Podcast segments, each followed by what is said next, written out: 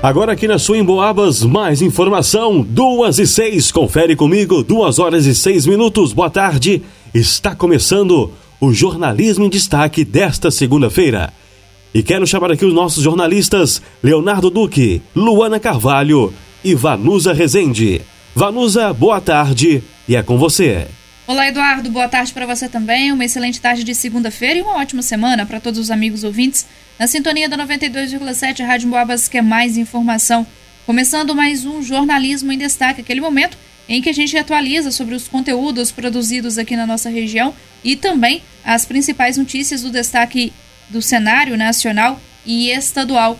A gente vai falar sobre o preço do etanol, que subiu em 22 estados. É destaque com o Leonardo Duque, a quem eu desejo uma ótima tarde de segunda-feira. Léo.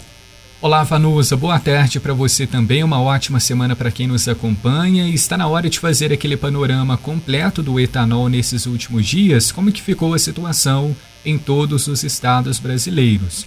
E a notícia que a gente tem é que subiu na grande maioria. Os preços médios do etanol hidratado subiram em 22 estados, caíram em dois e no Distrito Federal, e ficaram estáveis apenas em Mato Grosso do Sul, na semana entre 5 e 11 de março. Já no Amapá não teve coleta de dados. O levantamento é da ANP, Agência Nacional do Petróleo, compilado pelo AE Taxas. Nos postos pesquisados pela ANP em todo o país, o preço médio do etanol subiu 2,06% na semana, em relação à anterior, ou seja, foi de R$ 3,88 para R$ 3,96 o litro. Em São Paulo, que é o principal estado produtor, o consumidor e mais postos avaliados, a cotação média subiu 1,86% na semana, de R$ 3,76 para R$ 3,83. O Amazonas foi o estado que apresentou a maior alta percentual na semana, de 14,29%.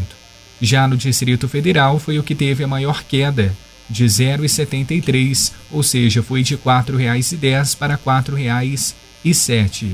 E olha só, o preço mínimo registrado na semana para o etanol em um posto foi de R$ 3,25 litro em São Paulo. O maior preço estadual, de R$ 6,57, foi registrado no Rio Grande do Sul. No caminho contrário, temos aqui o menor preço médio estadual, de R$ 3,63, foi observado em Mato Grosso, enquanto o maior preço médio foi registrado em Roraima, com R$ 4,88 o litro. Aqui para o nosso estado de Minas Gerais, também registro de alta vanusa. Leonardo, e com isso impacta aí, né, principalmente no preço da alimentação. É, etanol nas alturas. Foi complicado. Combustível no geral, né, gente? Tá muito caro. Agora, duas horas e nove minutos, daqui a pouco a gente volta a conversar, Leonardo. Mas antes a Luana chega por aqui para falar pra gente que Minas tem o maior número de casos de dengue no país e as notificações podem aumentar ainda mais.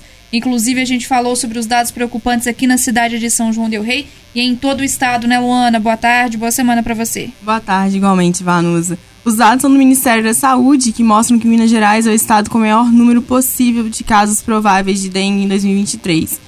Em Belo Horizonte, por exemplo, já são 341 casos confirmados e mais de 2.800 em investigação. O secretário de Saúde de Minas Gerais, Fábio Baquerete, afirmou que o pico de infecção ocorre nos próximos meses. Segundo ele, aspas, esse número de casos que não aconteceram no ano passado foi um pouco empurrado para o ano de 2023. Por isso, nós já temos este ano um número de casos maior do que o ano passado inteiro, e geralmente o pico acontece em abril e maio. Fecha aspas. O último levantamento de infestação do Aedes aegypti realizado na cidade mostrou que 96% dos focos estavam justamente nas residências. Por isso, o município está fazendo um mutirão com agentes indo de casa em casa em busca de todo tipo de material que possa servir de criadouros para o mosquito. A gente ressalta que é de suma importância redobrar os cuidados com o quintal, lotes e possíveis criadouros. E esse tem que ser um compromisso de toda a sociedade, né, Vanusa? É isso, Luana. Aqui em São João del Rei nós tivemos aí 22 casos para chikungunya sendo confirmados e 30 casos para dengue. É um número muito alto para o início de ano, viu? Nós passamos alguns anos aí sem nenhum caso para chikungunya sendo confirmado, agora 22 casos nos últimos 15 dias.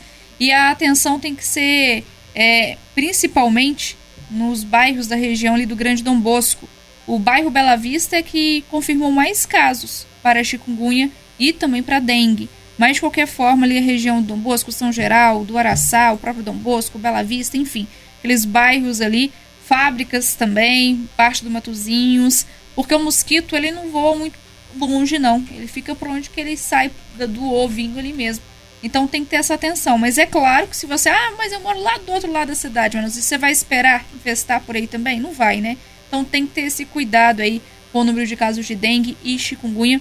A Luana trouxe pra gente que Minas é o maior, tem o estado com o maior número de casos e São João del Rei a situação tá ficando complicada também, viu? Então atenção aí, faz aquela ronda, chama a atenção do vizinho, denuncia é, algum lote aí que tá com, com muito foco pro mosquito Aedes, porque realmente a gente vai ter que intensificar as ações, porque quem já foi diagnosticado com dengue sabe como que o negócio é dolorido, viu? E chikungunya não fica atrás, né? 2 e 12. Olha, hoje nós teremos uma audiência pública para discutir liberação de empréstimo para instalação de lâmpadas de LED em São João del Rei. Leonardo, vai ser hoje, segunda-feira, dia 13, mas a polêmica já vem lá de trás, né? Tá polêmico esse projeto. Demais, Vanusa, vem se arrastando algumas semanas essa discussão, não apenas entre vereadores, mas entre a nossa comunidade também. Então, diante de tudo isso que tem acontecido, até mesmo com as questões colocadas nas redes sociais, hoje, segunda-feira, vai ter uma audiência pública. Qual que é a intenção? É ouvir o que, que a população pensa sobre o projeto de lei 7854. De autoria do Executivo, o texto solicita a contratação de empréstimo de até 20 milhões de reais para investir na iluminação pública, com a instalação de lâmpadas de LED em toda a cidade. A reunião está marcada para as 18 horas e vai ser lá no plenário da Câmara. E desde que foi colocado em discussão, como a Vanusa disse, o projeto tem gerado polêmica. Diante desse alto valor pedido para empréstimo, foi questionado os riscos de afetar as contas públicas. Inclusive, na semana passada, o prefeito Nivaldo rebateu críticas ao projeto. Ele disse que as finanças do município não vão ser impactadas, pois o empréstimo seria pago pela própria economia que as lâmpadas de LED vão gerar no consumo de energia. Ele comentou ainda que 14 milhões vão ser suficientes para trocar as lâmpadas, não sendo necessário contratar os 20 milhões previamente inseridos no texto. E de acordo com o texto original, a prefeitura fica autorizada, se necessário, a utilizar os recursos arrecadados com impostos como ICMS, também o Fundo de Participação dos Municípios, para quitar a dívida com o agente financeiro contratado para o empréstimo. Então, reforçando Vanusa, a audiência pública acontece hoje às 18 horas no plenário da Câmara. É importante ter a participação da nossa comunidade porque é hora de se posicionar, falar o que pensa, também trazer os problemas enfrentados pelos bairros, o que já foi iniciado na última reunião da Câmara na semana passada. Algumas pessoas se manifestaram e falaram também sobre problemas com a iluminação pública, postes quebrados, lâmpadas queimadas. A hora é agora de dizer o que pensa. É verdade, Leonardo. Então a participação afirma para a gente o local e o horário dessa audiência pública que vai discutir hoje a liberação de empréstimo para a instalação de lâmpadas de LED aqui na cidade de São João del Rei. Vai ser então no início da noite, às 18 horas, na Câmara Municipal aqui de São João del Rei, que fica no centro da cidade, ao lado da prefeitura. Bacana. 2 horas e 15 minutos para encerrar o nosso jornalismo em destaque. A Luana fala para gente que a Secretaria Municipal de Assistência Social aqui de São João del Rei remarcou a distribuição de cestas básicas nos distritos. Remarcou para que dia, hein, Luana? Para terça e quarta-feira. Devido às fortes chuvas, a distribuição teve que ser remarcada. Sendo assim, no distrito de Cajuru, será na terça-feira, dia 14, de 9 da manhã às 4 horas da tarde, na escola desativada, localizada na Avenida Tibúrcio Nascimento, sem número. No Caburu, a distribuição será na quarta-feira, dia 15, de 9 da manhã ao meio-dia e meio, no vestiário. Já na comunidade do Fé, a distribuição será também na quarta-feira, dia 15, de 1 às 4 horas da tarde, na igreja. Tá certo, Luana, essas chuvas fortes, inclusive, foram aí comentários aqui no nosso Boca no Trombone, porque as estradas realmente, estrada lá do Caburu, gente, que situação, viu? Ônibus ficou lá agarrado, os nossos é, amigos ouvintes mandaram aqui pra gente vídeos, fotos relatando a situação. A gente colocou inclusive nas nossas redes sociais, porque é um descaso, um descaso aí com os nossos é, amigos ouvintes, né? Aquelas pessoas que moram na região, porque a estrada do Caburu péssima, o ônibus né, da, da Aviação Presidente, que é a empresa responsável pelo transporte público, não conseguiu passar, teve que encostar ali no, no, no na beira mesmo de, de, um pasto, o pessoal passando debaixo de, de, uma cerca com arame farpado. Situação inacreditável, viu? E tá, o vídeo está lá disponível nas nossas redes sociais, facebook.com.br e no Instagram. Agora, se nem mesmo a prefeitura conseguiu ir para entregar as cestas, né? Isso significa muito, mostra muita coisa aí. E quem tá lá, tá precisando vir para São João, não vem. E quem tem São João precisando ir para lá também fica complicado. Então tem que dar uma olhada nessa situação aí das estradas da zona rural de São João del Rei. Agora 2 horas e 17 minutos, eu vou ficando por aqui, agradecendo a todos pela audiência, pela companhia de mais uma tarde.